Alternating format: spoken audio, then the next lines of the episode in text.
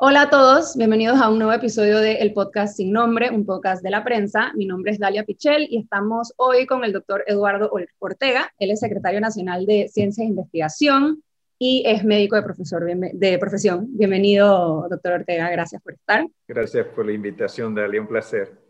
Hoy vamos a estar hablando eh, sobre las vacunas. Queremos como cubrir un par eh, de temas y preguntas que puedan tener las personas sobre cómo funcionan las vacunas, si este de verdad es como la gran solución a todos los problemas que tenemos y en tratar de entender un poco más como que esos detallitos que tal vez vemos como de paso y, vemos por encima y escuchamos estos términos que en realidad no entendemos. Así que quiero como empezar que nos explique, sé que hay, a ver si lo entiendo bien, como dos tipos eh, principales de vacunas y que la vacuna que se está comercializando más en este momento, por lo menos la que estamos a la espera en Panamá, la vacuna de la farmacéutica Pfizer, es un tipo de vacuna distinto. Lo que se entiende es que no es que te están inyectando el virus, o sea, que no te va a dar COVID para que después seas inmune. Nos explica un poquito más cómo funciona esa ciencia en específico. Sí, eh, así es, Dalia. Hay varias tecnologías eh, que están siendo utilizadas para desarrollar vacunas para COVID-19. Hay unas tradicionales que tienen muchos años, que es la que se están desarrollando, por ejemplo, en China, que utilizan el virus, lo inactivan, esto significa que matan el virus y uno utiliza el virus completo para vacunar a las personas. Hay unas tecnologías más modernas, que son las que han dado como resultado las vacunas que van a venir a este país. Una es eh, la vacuna de ácido ribonucleico mensajero. Imagínense el ácido ribonucleico como si fuera un email. Usted tiene una célula, la célula tiene dentro de su núcleo todo el DNA, que es el material genético que nos hace a nosotros del color que tenemos, del tamaño que somos, pero para que esa célula funcione, ese mensaje tiene que ir del núcleo a otro lugar para que la célula funcione y eh, produzca las proteínas. Nosotros nos movemos por, diferentes proteínas que producimos. El ácido ribonucleico es como un eh, email que va desde el núcleo de la célula a un pequeño organelo que se llama ribosoma. Es, el ribosoma es una especie de lector de código de barras. Cuando ese email le llega a ese ribosoma, el ribosoma lo lee y entonces produce una proteína. Eh, y, y, esa es la tecnología que los científicos están utilizando. ¿Es esto raro, anormal? No. El cuerpo tiene que producir una hormona que se llama insulina para que todo eso que tú comiste, eh, toda esa eh, que termina al final en energía para que tu cuerpo funcione, en glucosa, por ejemplo, tiene que producir insulina. Entonces, para que eso ocurra, tu célula manda desde el núcleo ese eh, email a ese ribosoma y le dice, produce insulina, por favor, porque esta persona comió demasiado. Y ese mm. ribosoma produce la proteína insulina. Bueno, la vacuna funciona más o menos parecido, pero en este caso estamos engañando un poquito a la célula estamos inyectando a, la persona el RNA mensajero para que produzca una proteína que normalmente hace parte de la parte externa de la piel del virus para que tu sistema inmune te defienda. Te inyecto, ese RNA mensajero entra a la célula como si fuera un email y ahora se va al ribosoma, el ribosoma produce la proteína dentro de la célula y ahora tu sistema inmune identifica que tú tienes en tu cuerpo una proteína de un organismo extraño contra el cual te tiene que defender. Esas son las vacunas de Pfizer. Son tecnologías que tienen bastantes años de estar siendo investigadas, ¿no? La ciencia camina lento, Dalia, no es una cosa que camina tan rápido. No son vacunas que eh, se están desarrollando desde hace 10 meses, esto no es correcto. Tenemos 17 años investigando vacunas contra coronavirus. La otra tecnología, que es la de AstraZeneca, eh, utiliza algo que se llama vector viral. En este caso, ¿qué, tenemos?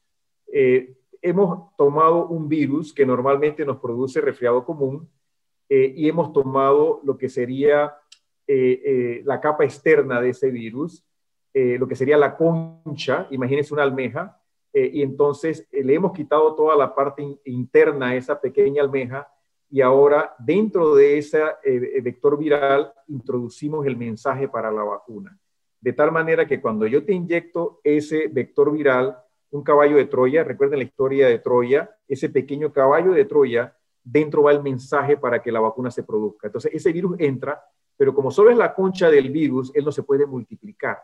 Así que cuando él se abre, abres la concha, él libera el mensaje de la vacuna y ahora tu célula produce la vacuna. Dos tecnologías muy innovadoras, dos tecnologías nuevas relativamente. Una es RNA mensajero y la otra es vector viral. Pfizer es la que nos va a llegar primero, AstraZeneca nos va a llegar después. Ese era, eh, lo mencionó un poquito en su respuesta, esto de que mucha gente dice, a mí me da miedo eso porque mira lo rápido que hicieron esa vacuna. Me acuerdo que cuando empezó toda esta pandemia fue como que no, y bueno, y las vacunas demoran dos y tres años. Entonces, es cierto, o sea, en contexto, en el contexto mundial que estamos viviendo, es cierto que esto se hizo de apuro y qué efectos, o sea, qué factores de la realidad que estamos viviendo hacen que se pudiera desarrollar de una forma más rápida o que se esté comercializando de una forma más rápida esta vacuna.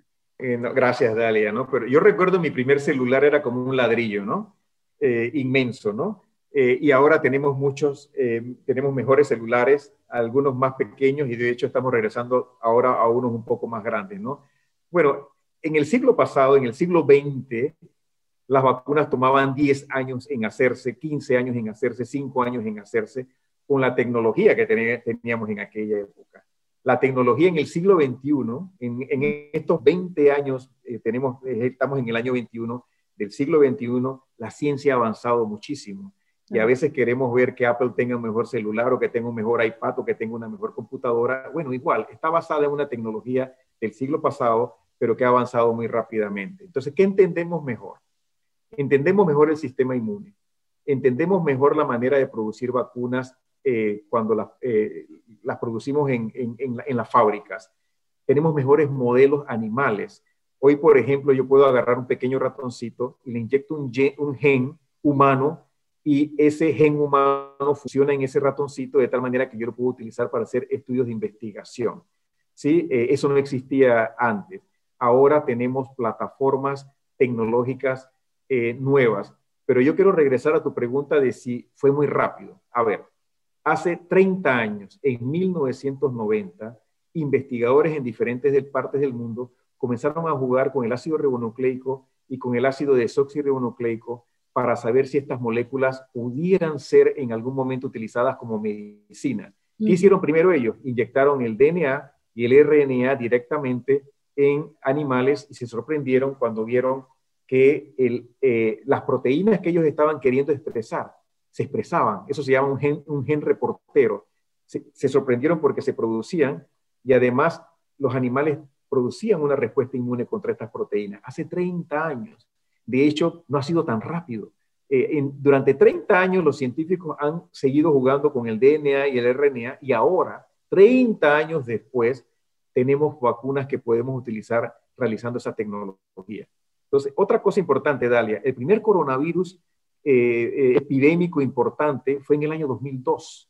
En China hubo el primer coronavirus SARS-CoV-1 que tenía una mortalidad del 10%, que es más importante que este, pero no era capaz de transmitirse tan rápidamente. Los investigadores comenzaron a desarrollar vacunas en el 2002 que no pudieron utilizar porque ese virus desapareció.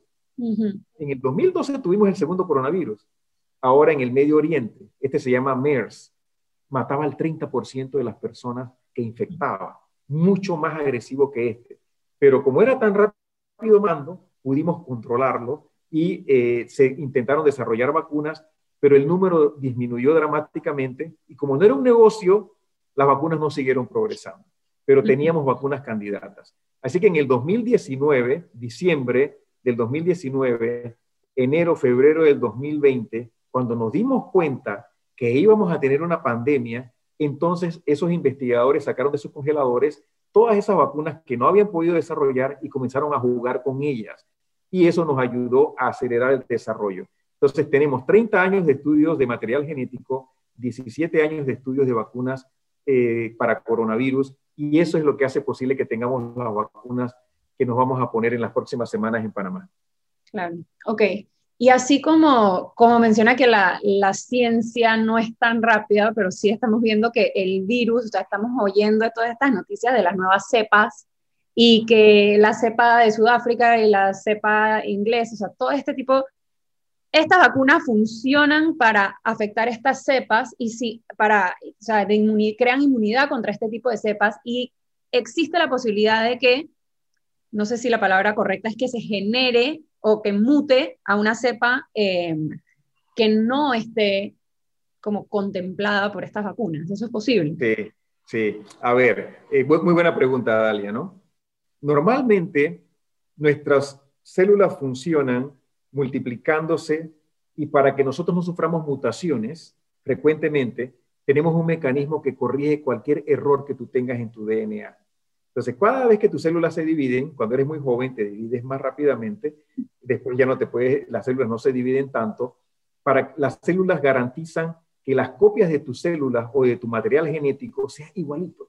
Tienen un sistema, eh, las, máquinas de escribir antiguas tenían un sistema que cuando tú te equivocabas de letra, de hecho lo tienes ahorita en el corrector de, del teléfono celular.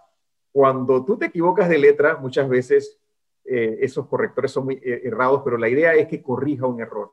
Eso pasa con tu DNA. ¿Qué sucede con estos virus? Estos virus son malos copiándose. Los virus que tienen ácido ribonucleico son malos copiándose. Y cada vez que ellos se copian, pueden introducir un error y ellos no tienen un corrector automático en la mayoría de ellos. Este virus tiene un corrector, pero el corrector no es tan bueno. Así que es como sacar una fotocopia, ¿no?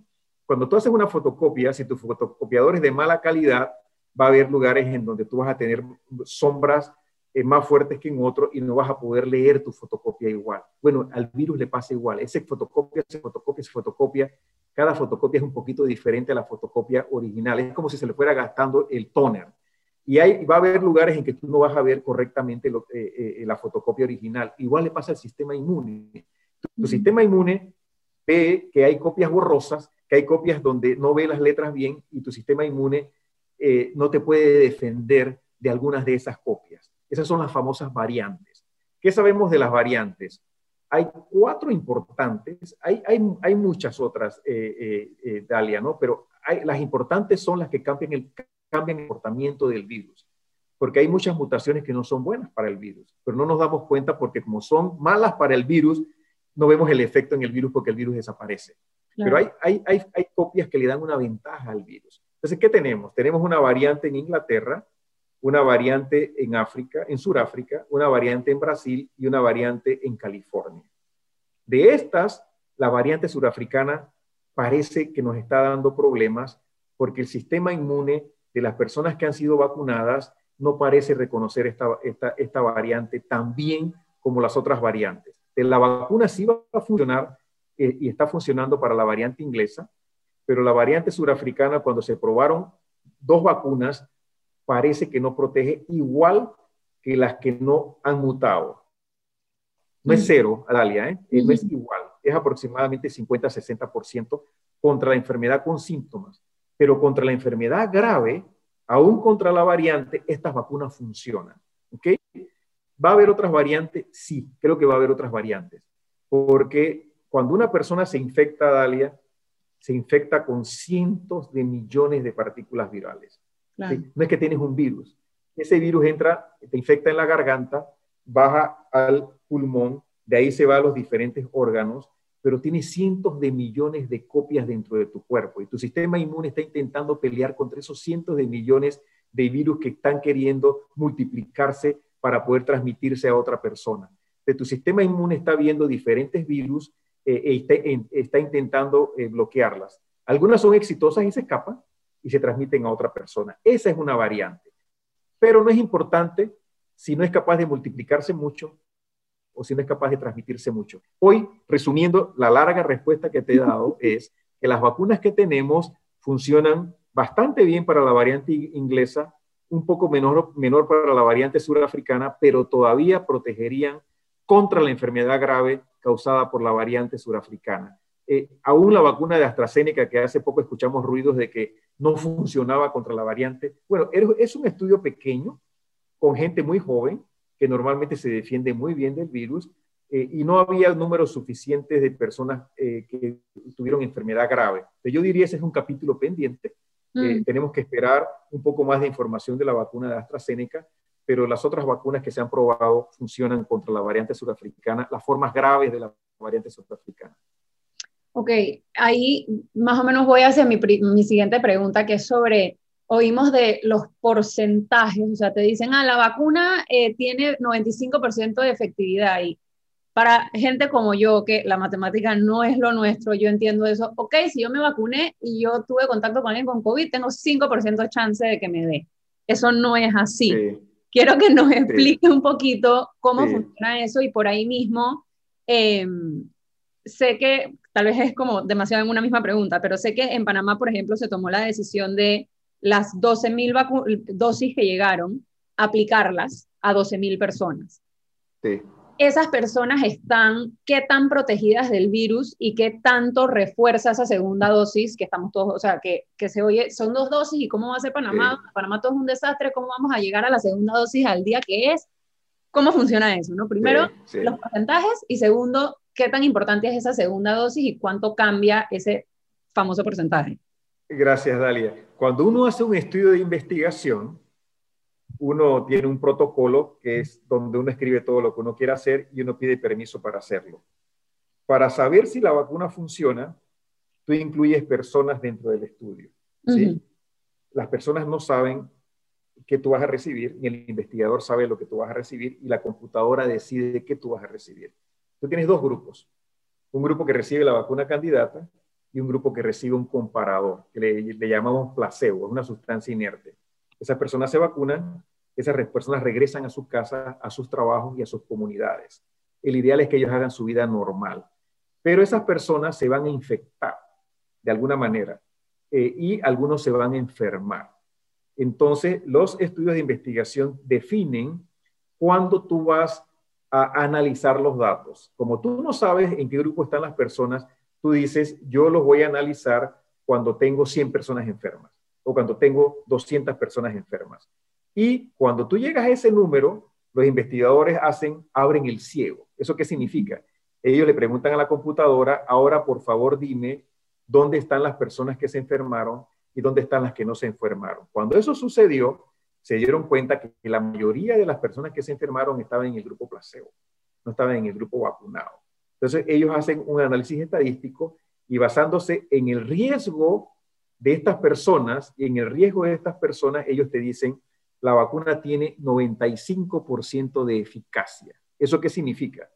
Eso significa que las personas que están en el grupo vacunado tienen un 95% menor de riesgo de eh, enfermarse si se exponen al virus. Ahora, tengamos cuidado. Cada compañía tiene un protocolo diferente eh, y ellos pueden definir de alguna manera diferente lo que para ellos es esa enfermedad.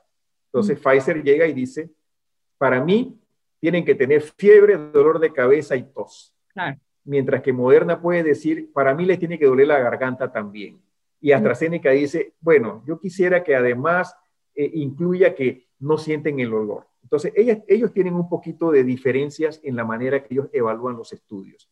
Así que a veces tú escuchas 95% Pfizer, 94% Moderna, 92% eh, Sputnik y 70% eh, AstraZeneca. Lo importante aquí es que tú tienes que ver cuál es la definición para enfermedad grave.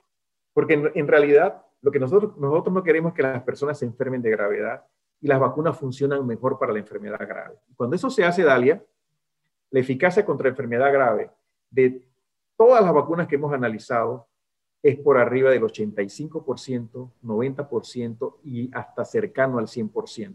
Entonces, cualquiera de las vacunas que se han analizado tienen eficacias muy altas contra enfermedad grave. ¿Esto qué significa? Que la mejor vacuna es la vacuna, la primera que llegue y la mm. primera que te pongas.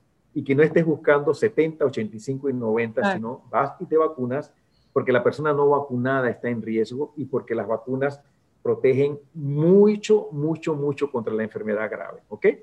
Ahora, regresando a tu pregunta de si debimos vacunar usar todas las dosis que nos llegaron o no, eh, la pandemia es un proceso evolutivo. Igual que el virus cambia, nuestro conocimiento de la información científica cambia y, y, estamos recibiendo mucha información cada día. Entonces es importante que te estés actualizando. Hay cosas que mañana van a ser diferentes a lo que yo te estoy diciendo hoy. Mañana puede haber una variante que realmente escape a la vacuna. Yo te estoy diciendo lo que sabemos el día de hoy.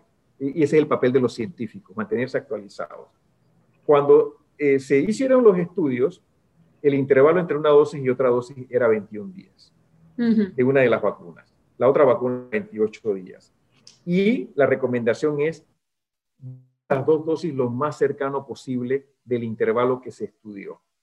Después comenzamos a recibir algo de información de que podías alargar un poquito más el tiempo, pero también comenzamos a tener información de que había variantes emergiendo y que esta variante se transmitía mucho más rápido, hasta 50% más rápido que la, que la original. En una situación pandémica, en donde la gente se está enfermando y la gente se está muriendo, tú tienes que considerar otras alternativas. Se hicieron modelos matemáticos, eh, modelos computacionales que nos dijeron es mejor vacunar más rápido que guardar dosis en el congelador y no utilizarlas. ¿Por qué? Si yo tengo, ¿a cuántas nos llegaron a nosotros? A nosotros nos llegaron eh, 12.870 dosis de vacunas. La idea era vacunar 6.400 y tantos y guardar 6.400 dosis en el congelador. Pero en este país, yo tengo un personal de salud, yo tengo solamente, pone 6.500 para redondearlo.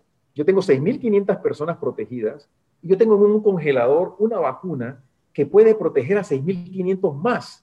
Desde mi punto de vista de salud pública y hasta desde el punto de vista ético, si yo sé que esa vacuna puede proteger a 6.500 más, ¿por qué la guardo en el congelador?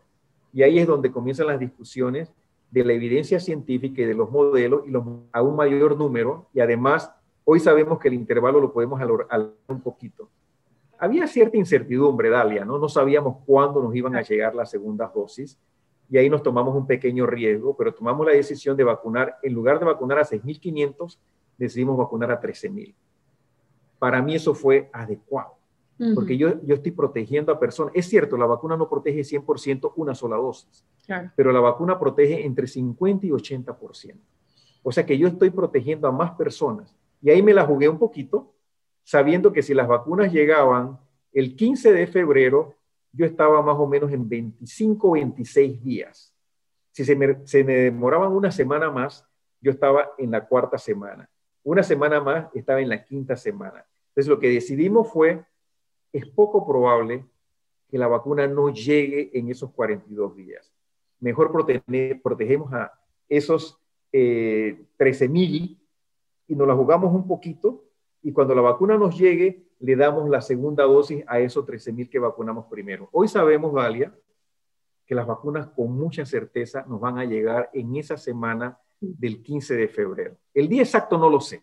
No sé si es 14, no sé si es 15, no sé si es 16, pero nos van a llegar y lo primero que vamos a hacer es darle la segunda dosis a aquellos que vacunamos con la primera dosis. Creo que hicimos lo correcto, creo que estamos protegiendo a 13 mil en lugar de a 6.500. Nos la jugamos un poquito, pero creo que acertamos eh, y vamos a proteger más gente. Perfecto, vi que en su, en su, quería que darle como el espacio para que aclarara eso, vi que en su Twitter habló de que ayer se dio la cifra de que se detectaron, de las personas vacunadas, se detectaron 42 casos positivos. Vi en su Twitter la explicación y me parece honestamente bastante lógica. Quisiera darle el espacio para que explique de esos 42 por qué se dieron positivos. Eh, ¿Tiene que ver con que no tienen aún su segunda dosis o, o en realidad qué, qué, qué nos demuestra esa cifra sobre la efectividad de las vacunas? Porque al final es eso. Excelente pregunta. Eh, cuando las personas, eh, recordemos que comenzamos a vacunar el 20 de enero, ¿no? Ahí vacunamos a unas cuantas personas. Comenzamos a vacunar mucho más en el, 21, el 21 de enero. ¿Qué sucede? Las personas se van a vacunar, se sienten bien eh, y no saben que han estado en contacto con el virus. te, ponen la vacuna y entonces te comienzas a sentir mal a los dos o tres días o un poco después. Recordemos que cuando te vacunamos no te estamos inyectando el virus, así que la vacuna no te puede causar COVID-19. Eso no es posible con, ninguna de las vacunas que estamos utilizando. Pero para que la vacuna funcione, ese 50% de protección que yo te mencionaba toma un tiempo. Nosotros tenemos, nuestro sistema inmune, Dalia, ha evolucionado a lo largo de miles de años en el cual nosotros eh, eh, hemos aprendido a defendernos. Nuestro sistema inmune tiene dos, lo que los médicos llamamos dos brazos. Uno que actúa inmediatamente y que intenta defenderte rápidamente y uno que toma un poco más tiempo para defenderte. ¿Qué sucede cuando tú estás en el jardín? Si tú te lastimas un dedo con una espina y la espina estaba sucia, te duele. Y al poco rato se te hincha, se te pone rojo y, se, te puede poner caliente. Ese se llama el sistema inmune innato. Ese sistema inmune está intentando defenderte inmediatamente. Él actúa en, en, en horas. Lo mismo sucede cuando tomas una bacteria y no sabes que estás tomando una bacteria, tu sistema inmune intenta protegerte. Pero tienes un sistema inmune que es más preciso, que es más fino, que es más específico, que se llama adaptativo. Cuando yo te pongo una vacuna yo te estoy inyectando parte del virus para que esa parte del virus te proteja, ¿qué sucede con tus células? Tus células producen la vacuna, se la presentan a las células que se llaman linfocitos, que son tus pequeñas células que te defienden, esos linfocitos dicen, esto, es esto es extraño, esto no es nuestro, tenemos que atacarlo. Entonces ellos se van a tu ganglio linfático y comienzan a conversar entre ellos y comienzan a multiplicarse rápidamente para defenderte, ¿sí? Y en un momento, alguna de esas células comienzan a producir anticuerpos, que son esas moléculas que viajan por tu cuerpo para protegerte de la infección. Eso toma normalmente, Dalia, hasta 14 días para ocurrir. Así que ese sistema adaptativo demora un tiempo. Si yo te vacuné el 20 y tú te enfermas el 21, el 22, el 23 o el 24, no es porque la vacuna falló. Es que tu sistema inmune todavía no ha tenido tiempo. No, no tuvo chance. Para que tus células vayan y comiencen a multiplicarse y a producir anticuerpos. ¿De qué sucedió?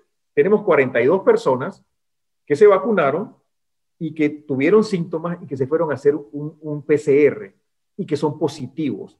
Pero cuando los analizamos, Dalia, 35 de esas 42 personas se infectaron antes del día 26 de enero. ¿Eso qué significa? Que esas personas solo tenían 5 a 6 días de haber recibido la vacuna. O sea que la vacuna todavía no había tenido tiempo de funcionar. Entonces, no es que la vacuna falló, no es que la vacuna produjo COVID-19, es que todavía no había producido anticuerpos suficientes para protegerte. Las otras eh, siete personas probablemente son del grupo, recuerda que mientras tomábamos la decisión si las usábamos todas o no, las guardamos un rato. Así que eh, mientras las guardábamos, algunas personas se infectaron. Así que comenzamos a vacunar de nuevo. Tenemos que entender si esas otras siete personas son de ese grupo que comenzamos a vacunar tarde. Resumiendo, es que esas personas probablemente habían estado en contacto con el virus, estaban incubando el virus, todavía no tenían síntomas, los vacunamos y la vacuna no los ha protegido porque no ha tenido tiempo de actuar. Y esa es la razón por la cual tenemos esas personas. Y además también es importante recordar que las 12.000 personas que vacunamos son personas que están muy expuestas al virus. O sea, son personas que están en primera línea contra el virus. O sea, que son los que más se enferman, o sea, son los que, los que más probabilidad tienen de estar en contacto con el virus en su día normal, sin, sin, sin hacer nada fuera de ir a trabajar. O sea que... Y, esa es la idea de la estrategia. Primero, proteger al sistema de salud para que aquellas personas que están en los hospitales, eh, enfermeras, tecnólogos, médicos, auxiliares, la persona que barre el hospital, la persona que lleva la camilla, el, que te da de comer, esté protegido. Y por eso, de nuevo, insisto, el haber utilizado todas las dosis era lo más correcto, porque si no, Hoy, hoy todavía estarían muchas en el congelador, Dalia. O sea, hoy todavía no la hubiéramos utilizado. Así que haberlas utilizado fue lo correcto. Perfecto. Bueno, eh, ya nos estamos quedando sin tiempo, así que vamos a tener que ir cerrando, pero le agradezco mucho eh, su tiempo y, y, la docencia que nos ha hecho sobre todo este tema. Creo que muchas personas tienen preguntas y que en realidad ya también llega un punto donde todos estamos medio saturados de la información, entonces para los ciudadanos comunes y corrientes es como que de verdad me toca leer este artículo que me lo explica, así que le agradezco muchísimo su tiempo, eh, mi, habernos explicado todo y sí, gracias por, por venir al podcast. Muchas gracias por la invitación y un placer poder eh, compartir esta información, Dalia. Vamos a poner aquí abajo de nuestras caras nuestros twitters. El Twitter del doctor es extremadamente didáctico y, todos los días está contestando preguntas y eso me encanta. Así que lo vamos a poner aquí abajo. Y bueno, eso fue todo por hoy en el episodio de hoy de El Podcast Sin Nombre, un podcast de la prensa. Nos vemos en la próxima. Chao. Chao, chao.